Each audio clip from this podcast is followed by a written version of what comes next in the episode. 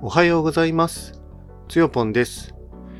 えー今朝のテーマは、お買い物の季節というお話でお届けしたいと思います。えっ、と、結論ですけど、えー欲しいものをブラウジングしてるときって幸せなときだなと思いましたと。えこの背景はですね、えっと、まあ、ラリーがですね、あともう一戦、え今週末ですね、あの、終わればですね、えっと、個人的にはあのシーズンオフになるんですよね。で、まあ、シーズンオフはシーズンオフでななんだかんだそのラリー関連の仕事はね若干あるかもしれないんですけど、まあ、基本的にはその現地へ行って、えーラリーのねサポートするという仕事はね、まあ、しばらくないので、まあ、1月もないので、まあ、2ヶ月ぐらいね、ないんですよね。まあ、収入はちょっとね、あの大きくガタッとね、あの下がってしまうんですけれども、あのまあ、シーズンオフはですね、あのやっぱりその自己自己投資をですねしっかりやってまた来期のね活動にねつなげたいっていうね思いがやっぱりあるんですよね。それであのシーズンオフにですねあのきちっとね買い物をしてまあその 財務上もですねあの費用をあのある程度ねかけた上で、まあ、来期に臨むことであのなんつうのかな、まあ、コストあの自分自分自身のねコストのまあ対策をねしていく、まあ、そういう あの時期がね来てるなというふうにずっと前からね思ってたんですよね。まあ、それで結論がその欲しいものをね、まあ、ブラウジングしたんですけど、あ、それって幸せな時だなというふうに思ったというお話ですね。で、まあ、3つのポイントなんですけど、まあ、ポイントというかですね、欲しいもの3つっていう感じでちょっとお話ししていきたいとね思います。えっ、とまずですね、やっぱコーヒー関連をね、もうちょっとあの拡充したい思いがありまして、えーっとね、うーん、エスプレッソマシンがね、欲しいなというふうにちょっと思ってますね。えーと、焙煎機もね、もちろん欲しいっちゃ欲しいんですけど、焙煎機ってとても場所を選ぶんですよね。エスプレッソマシンはね、ギリギリあの家庭用のものであれば、あの家に置いといてもね、いいのかなって思うんですけど、あの、焙煎機はね、煙が出てしまいますし、あの、なんていうのかな。いあの自分の家マンションなので、えっ、と、マンションのそのシステムキッチンのところにですね、その煙を吐くあの機械をね、置くっていうこと自体がそもそもね、難しいんですよね。やっぱね、キッチン狭いですね。なんか狭いっていうか、いや、十分な広さはあるんですけど、そのいろいろそのコーヒー器具だなんだって置いていくスペースとしてはね、あの狭いなというふうに感じてまして、まあこのあたりはね、本当あのーまあ、考えようがあるのかな、どうなのかなって、もうちょっとね、考えたいところもあるんですけど、焙煎機はね、もうそこまで行くんだったら、あのーやっぱりなんか別の場所を借りて、えっと、コーヒー専門のね、あの、ワークショップじゃないけど、そういうものをね、作って、そこであの、日々、あの、活動するというのが正しい姿かなというふうに思うんですよね。今はちょっとね、そこまでのね、あの、覚悟ができない。まあ、この覚悟の話についてはですね、またちょっと、あの、考えがまとまったらですね、あの、このポッドキャストで流していきたいと思うんですけど、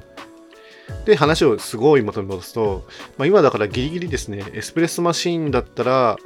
家庭用のやつだったら買ってもいいかなというふうに思っています。とはいえ家庭用っつってもですね、ピンキリなんですよね。結構いい値段するやつからですね、あの全然安いやつまでいろいろあると思うんですけど、まあ、今これはですね、あの、あ、エスプレッソオタクのですね、カッキーでちょっとね、あの、相談乗ってもらいながらですね、ゆっくりあの選定ね、していこうかなというふうに思ってますね。あと、まあ私個人的にはですね、その、えっ、と、業務用エスプレッソマシンとかをね、販売してる、あの、コーヒーメ、コーヒー、まあメーカーっていうのかな、のですね、あの、ラッキーコーヒーマシンさんですか。えーラッキーコーヒーマシンですね。ラッキーコーヒーマシン株式会社。あのここであのお買い物をするとですね、私の場合あの UCC コーヒーアカデミーをね終了していることがあるので、あの結構割引されてね買えるんですよ。確かね、8掛けで確か買えるはずで、あの高価な機械になればなるほど、まあ、8掛けとかで買った方が、まあ、安く、もちろんね、あのその分の割引率が、割引率は変わらないけど、割引金額が大きくなるので、非常に有効じゃないですか。だから、あのまあね、年末に差し掛かって、まあ、在庫がある、ないはね、いろいろあるのかもしれないですけれども、あの、下手にそのヤフオクとかで買うんじゃな、ヤフオクじゃない、ごめんなさい、間違えた。えっと、アマゾンとかね、買うんじゃなくて、あの、こういうね、あの割引の効くところで買うっていうのが、まあ、一つのね、戦略になるかなと。まあ、あの、取引事例、あの、事例をね、作るっていう意味でもね、あのこういうところにお願いするっていうのも一つなのかなと思うんですよね。ただもちろんその業務用マシンっていうと、あの家庭用 100V でね、動かないマシンの方が多いんじゃないかなっていう気がするんで、基本的には今、あのまあ、家でですね、その昇圧機をかけて 200V にするだとか、まあ、そういう大それたことはね、ちょっと考えてないので、私そんなにあのそんなにというか全然ですね、あの、電気のことは詳しくないですし、あの、当然その電気の資格もね、持ってないので、まあ、そういうその昇圧機をかましてうんぬんなんていうのは、もう本当にそのコーヒーメーカーさんがそれもそこまでセットでこれで家でも使えますよっていうお墨付きでなんか出してくれるんだったらあじゃあそれも買いますよっつって抱き合わせで買うのもねありかなと思うんですけどまあ多分そこまではちょっと無理かなということであのまずはねあのラッキーコーヒーマシンさんがまあ取り扱ってる家庭用の中から、まあ、そのエスプレスマシンをね選ぶっていうのがねいいんじゃないかなというふうに思ってますね。で、エスプレッソマシンっていうと、まあ、どんなものがありますかっていう話なんですけど、まあ、どんなものがありますかはちょっと、あれかな。自分が欲しいものはどんなものかっていうとですね、やっぱり、あの、きちっとね、エスプレッソがね、できること、それから、えっと、なんだっけ、あの、ラテアートがね、しっかり描けるような、その、スチームドミルクがね、作れること。まあ、この2つが、ね大きな要件になりますね。あともう一つは、あの、なんだっけ、あれ、えっと、グラインダーですね。まあ、電動グラインダーじゃないとですね、ちょっと話にならないところがね、あるので、まあ、電動グラインダーもですね、家庭用で、あの、そこそこ性能のいいものをね、買いたいなというふうに思うんですよね。あ、あの、バリア VS3 でもですね、弾けるらしいので、まあ、まずはそれでトライしていくっていうのもありかなというふうには思いますけど、一応あれ無段階、えー、なんていうの、無段階で、あの、えー、っと、グラインダーのね、メッシュサイズの調整ができるので、えー、それをね、まず使ってみるというのは一つの手ですね。まあ、ただですね、あれは結構、あの、広範囲にわたって、あの、引き目をね、調整できるものなので、まあ、無段階といってもですね、本当にそのダイヤルの、なんていうのかな、わずかな、触れが、その大きくですね、そのエスプレッソマシ、エスプレッソのね、味に影響するぐらいの、ごく微妙な、あの、なんていうのかな、えー、っと、ダイヤルになるんですよね。で、しかもあの、まあ、コーン式という、あの、コニ、あ、コーン式じゃない、コニカルバか。コニカルバなので、まあ、ちょっとね、あの、フラットバーとはね、またちょっと違うかなというふうには思うんですけど、まあ、フラットバーの方がですね、あの、均一性はね、高いというふうに言われていますし、あのね、まあ、いろんなね、あの話がありますよね。本当だからエスプレッソをね、あのねちゃんと抽出するってすごい大変なことだったっていうことがですね、ここ最近の、まあ、夏季を含めた、ね、活動でね、もう見えてきた部分なんですよね。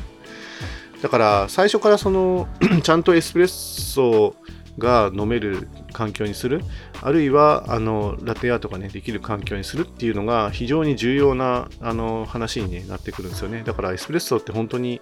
機材とかたくさん揃えなきゃいけなくて、まあ、大変だよなっていうふうに思いますよね。本当コーヒー屋さん行った方がいいじゃんって多分周りに言われちゃうんじゃないかっていうぐらいなんですけど、でも、まあ、自分はなんかエスプレッソやりたいですよねっていうところで、まあ、あのそういう設備投資ありなんじゃないかなというふうに思ってます。まあでも本当はね、焙煎機も欲しくて、まあ、焙煎機の方がね、本当は優先度高いっちゃ高いんですよね。ただそれはそれで、あの、箱をね、用意するっていう大きな設備投資が待ってるので、うーん、そっちになかなか一足飛びにはいけない可能性がね、高いですよね。っていうところですね。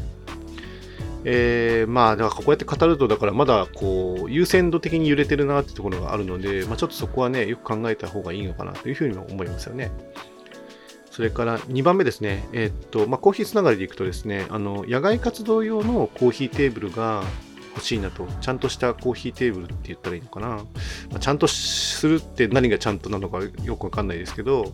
なんかもうちょっとこう、雰囲気のある、あの野外で入れてても、あ、なんか様になってる、まあ、そういうテーブルがあると嬉しいですよね。今使ってるあのアルミ製のですね、フォールディングデスクみたいなのがあるんですけど、まあ、それは普通にその野外で使うようなですね、あのもう本当に、なんだろう、えー、ホームセンターみたいなところで買った3000円ぐらいのですね、とてもあのリーズナブルなあの値段のですね、あの割と大型のあの折りたたみ机がね、あるんですけど、結構これ持ち運びもね、大変なんですよね。なんか平面が多くてかさばるし、結構重たいし、あのーちょっとね、なんか最近ちょっとへこみも目立ってきたというか、こう平らじゃないというか、まあ、そういうところがあって、やっぱ平らにしたいなと。まあ、地面が平らじゃないところでは平らはちょっと厳しいんですけれども、地面が平らなところで、あんまりその面が平らじゃないっていうのは、ちょっとあの扱いづらいところがね、あるんですよね。だから、いっそのこと、そのきっとね、平らになるような、あのちゃんとしたテーブルをね、あの買うべきだなと思ってて、もちろんそのえーと、屋内でも使えるようなその折りたたみのね机っていうのもねあるので、まあ、そういうあるのでっていうかその商品としては、ね、どっかに売られてるので、まあ、そういうものをね使うっていうのもいいなと思ってるし一方でその、まあ、キャンプ用品ですねいわゆる。あの キャンプ用品でもあのこう例えばなんだろう天板がなんかくるくるくるって丸められるやつだとかあるいはその折りたたみ、本当に天板自体も折りたためて、あの、かさばらないよっていうやつとか、まあいろいろなものがね、あるなと思ってて すいません。ただ、あの、なんか、そう、アウトドア用っていうと、その、軽量で、えー、かさばらないっていう、なんか、その、要は、ハンディな要素とかもね、あの、求められるじゃないですか。あの、そこまで、まあ、ハンディなものがいるかって言われると、そうでもないかなというふうには思ってるので、基本的には、まあ、机って本当に、あの、持ち運べれば、持ち運ぶというか、その、なんか、どっかに収まってればね、それでいいみたいなところがあるので、あの、まあ、そこまでその持ち運び性能をね、あの気にする必要はないかなと。ただなんか、うんと、なんだろうな、あの、すごくそのスチール感があるやつ、もう本当に鉄むき出しみたいな、まあ、ちょっともちろんコーティングとかね、塗装して、えー、仕上げてあるやつとかって結構多いと思うんですけど、ああいうのってなんか、その手触りが冷たいっすよね。あのー、特に冬とかになってくると、めちゃくちゃ冷たいじゃないですか。なんか、あのー、どっちかっていうとなんかやっぱり、あの木材でできてるやつの方が、なんかこう、まあ、木目を楽しむぬんもあるかもしれないけど、どっちかというと、温かみですかね。その触った時の、あの、あの冷たさ、その、なんかその、なんていうのかな、あの、心が萎えるぐらいのですね、冷たい、あの、テーブルだとですね、本当にちょっとそこでくつろぐって嫌だなって思っちゃうんですけど、えー、木材であれば、そこまで鉄ほどですね、冷えないんじゃないかなと。まあ、その、えー、熱容量がね、高いっていうのと、あとその木材ならではのその質感っていうか、触った心地のね、触り心地がですね、やっぱり鉄とはちょっとそこの温度感がね、違うんじゃないかなというふうに思ってまして、まあ、そういう意味では、その、多少ね、あの、密度がある密度があるというか、まあ、中身が、ね、詰まってて体積がでかいので重くはなる。その要は強度をね増していこうとすると当然そのえー、板圧とかがね、あの、熱くなっていったりとかするので、重くなってしまうのはね、まあ、致し方ないんですけれども、まあ、今のところはその、重さ云々よりも、その、なんだろうな、かさばらなさと、それから、えー、その、コーヒーを入れる雰囲気のいいテーブルっていうことなので、まあ、雰囲気は、まあ、どのスチール製も、それから、あの、ウッド製も、あの、木でできてるものに関して、木製であっても、そんなにその大差ないというか、まあ、それぞれね、独特のその、えー、雰囲気がね、あるのかなとは思うんですけど、その、触った時のね、冷たさとかいうことを考えていくと、やっぱり木製がいいのかなっていうふうには今ちょっとね、思ってるんですよね。足とかはそのスチールとかアルミとかのフレームでもね、いいかなと思うんですけど、もうその触れ、触るところ、手を置いたりとか、なんか何かその体が触れる場所っていうのは、あんまり冷たくない方がね、あの、幸せかなというふうにちょっと思ったりしますよね。うん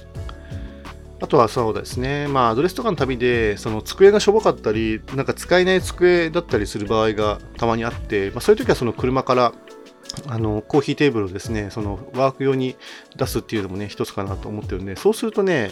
あの1メートル未満の机であれば2つ買わなきゃいけないし、1メートルを超えるようなね、あのワークテーブルだったらまあ1個あればいいかなみたいなね、ところがあるので、まあ、そういうちょっとね、お買い物の仕方もですね、ちょっと考えておこうかなというふうに思ってますね。え最後ですけど、えー、っとね、今度は、まあ、同じテーブルの話なんですけど、今度はね、あの屋内テーブルですね。あの、まあ、かねてからあのずっとま半年前ぐらいからですね、あの自分の自宅の中の、えー、と部屋の模様替えをしようとね、あの画策はしてるんだけど、何もね、動いてないっていう状況があって、あの断捨離だけちょっとね、あのまあ、10分の1ぐらい進めたかなぐらいなところなんですけど、あのまあ、前もどっかに話したのをもう一回ね、振り返ると、まあ、あの自分のうちはですね、妻が、あのなんだっけ、リモートワークをしていて、で、あの、本当はね、できればそのリモートワークって個室でやってほしいらしいんですね。その取引先から言わせると。だけど今、うちの妻はですね、取あの、それがちょっとできてなくて、えっと、リビングでやってるんですよね。まあ、リビングができるだけだから、その妻が特にミーティングとかしてるときは、あんまり行かないようにはしようとしつつもですね、やっぱり自分はですね、コーヒー入れたりなんだりで、キッチンをやっぱり使うことが多くなってきてるので、やっぱりその、自分はね、今個室にあの座ってこうやってポッドキャストとかね、できてるんですけれども、あゆくゆくはね、やっぱりね、あのリモートワークでミーティングの多い妻の方を個室に、で私、キッチンをね、使う頻度の高い方を私が、えー、使いやすくっていうためには、その結局リビングにね、移動した方が、広く、広いスペースで大きな机を置いて、あので、コーヒーの器具とかも並べてっていう方がね、いいんじゃないかなというふうに思ったんですよね。でそう考えていくと、あのー、もうね、そろそろその屋内テーブルをですね、新調して、えっと、模様替えをね、強制的に始めちゃおうかなっていうところですよね。まあ、模様替えが逆に始まってしまえば、あの、いろいろその、まあちょっと移行期はその、お互いのその異質がね、被ったりすることもね、あるかと思うんですけれども、えー、まあ、あのー、なんていうのかな。まあ、やりたいことをね、とにかくやる設備投資として、いろいろね、その買い物をすればですね、進むかなと勝手に思っちゃってるんですね。まあ全然計画通り進まないかもしれないけど、でもなんかどっかで、このね、特にあのシーズンオフにやらないとできないかなというふうにもね、ちょっと思ってますと。それでその まず最手始めはですね、その屋内用のテーブルをね、買いたいなと思ってて、やっぱり今 4K モニターをですね、幅1メートルの机の上にドンと置くとですね、圧迫感がすごく強いんですよね。でもうちょっとですね、あの目からそのその液晶モニターをですね、離したい思いがね、ちょっとあって、あの、話せるのと話す、その話すこと、これ以上話すことができないと大きく違うじゃないですか。自由度が少ないというか。まあ、なので、えっ、ー、と、まあ、自分はですね、えっ、ー、と、かねてからもっと大きい机がね、欲しいとやっぱり思っていたところがあるので、まあ、これを機にですね、少しあの、そのリビングだったら多少そのスペースがね広い、えー、奇跡がね大きいので、まあ、そういう奇跡の空気の木に容積の席と書いて奇跡と読みますけどまあ天井が高いわけじゃないけどこの室内よりは全然広さをね感じるので自分はむしろそっちの方がねいいんじゃないかなというふうに思ってるんですよね。まあ唯一のあの課題はですね寝るスペースがリビングになってしまいそうなので えー、そこをどうするかっていうのはちょっと若干ねあるんですけれどもまあそれはまあなんかちょっと妥協しようかなって思ってて、あのそうですね。